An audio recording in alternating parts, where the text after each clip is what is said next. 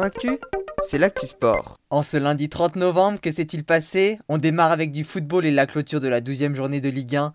Saint-Etienne et Lille se sont laissés sur un match nul un partout, un résultat qui empêche Lille de revenir à égalité avec le Paris Saint-Germain.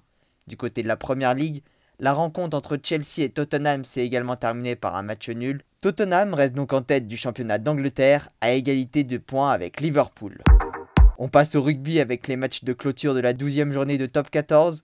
Le Racing 92 s'est très largement imposé 43 à 17 contre Bayonne et Lyon a battu le Stade français d'un petit point, score du match 20 à 19. Au niveau du classement, La Rochelle est toujours en tête devant Toulouse, Clermont et le Racing 92. En handball désormais, le Paris Saint-Germain, toujours en tête de la Lidl Star League, a très largement dominé Créteil 40 à 27 lors de la dixième journée de championnat.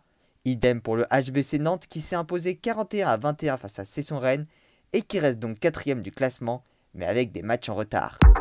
On termine avec le Vendée Globe.